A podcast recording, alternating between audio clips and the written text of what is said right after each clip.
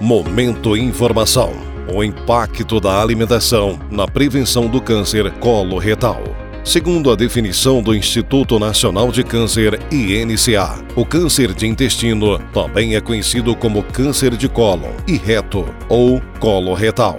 Abrange os tumores que se iniciam na parte do intestino grosso, chamada cólon, e no reto, parte final do intestino hábitos que contribuem para o surgimento da doença. O INCA explica que o câncer não tem uma causa única, podendo ser motivado por uma causa interna, como hormônios e fatores genéticos, ou ainda por causas externas, como hábitos e comportamentos. O que chama a atenção sobre isso é que muitas pessoas se prendem à ideia do histórico familiar ao falar em câncer, mas a verdade é que entre 80% e 90% dos casos de câncer estão associados às causas externas. E isso inclui fortemente os hábitos alimentares. Falando sobre o que mais propicia a doença, é possível perceber o forte impacto da alimentação. Segundo o INCA, os principais fatores relacionados ao maior risco de desenvolver câncer do intestino são idade igual ou acima de 50 anos,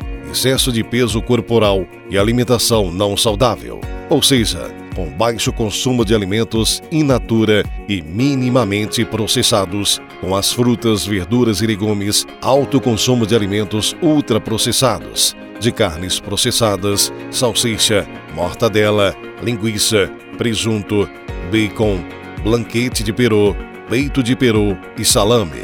E a ingestão excessiva de carne vermelha acima de 500 gramas de carne cozida por semana também aumentam o risco para esse tipo de câncer.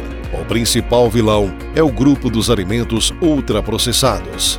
Esses alimentos predispõem o sobrepeso e a obesidade estando diretamente associados ao aumento do risco de câncer coloretal, explica a médica endoscopista. Além do alto índice calórico que promove o ganho de peso, as carnes processadas são submetidas a algumas técnicas para realçar seu sabor ou melhorar a preservação, que também podem favorecer o surgimento do câncer.